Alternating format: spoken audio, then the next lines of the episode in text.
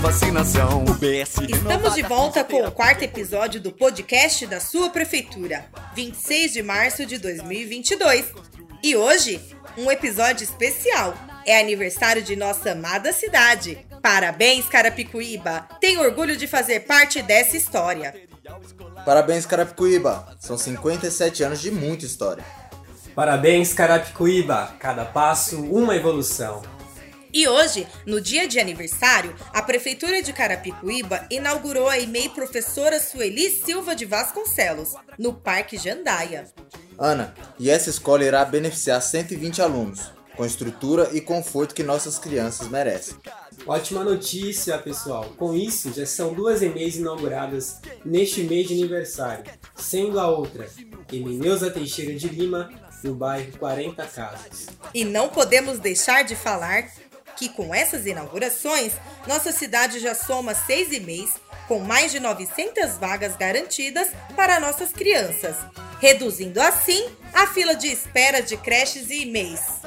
E não podemos deixar de falar que com essas inaugurações, nossa cidade já soma seis e-mails com mais de 900 vagas garantidas para nossas crianças, reduzindo assim a fila de espera de creches e e-mails. E as ações de aniversário não param por aí. Amanhã, às 10 horas, tem mais uma grande inauguração. Trata-se do Parque Bem TV, no Santa Teresa.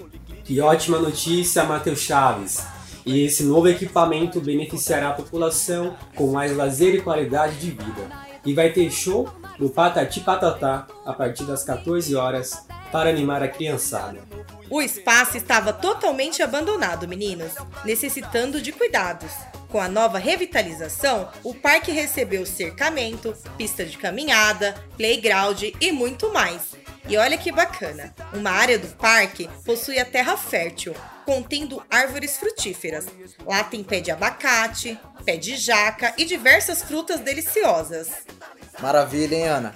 Com esse cercamento, nossa população fica mais segura ao praticar seus hábitos esportivos e sociais.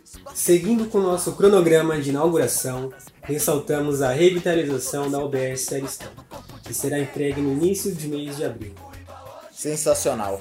Agora nossa população terá um melhor atendimento, com estrutura e qualidade que Carapicuíba merece. E neste mês, a Prefeitura intensificou as ações na área de segurança.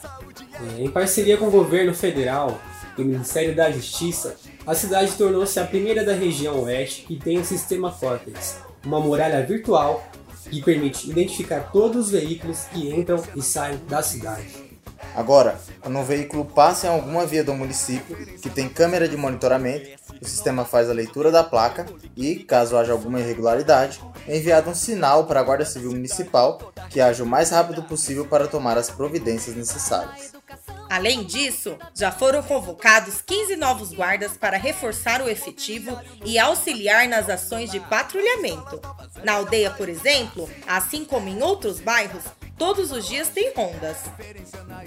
Outra melhoria realizada em Carapicuíba e que dá mais segurança para os munícipes foi a instalação de iluminação de LED em todas as vias do município. A prefeitura segue trabalhando para o bem e segurança de todos. São muitas melhorias que estão sendo realizadas em nossa cidade.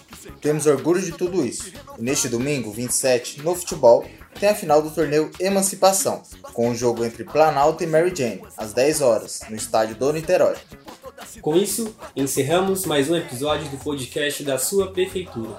É isso, pessoal. Agradecemos pela sua audiência. No próximo sábado você tem um compromisso marcado com a gente. Até a próxima, pessoal! Parabéns, Carapicuíba!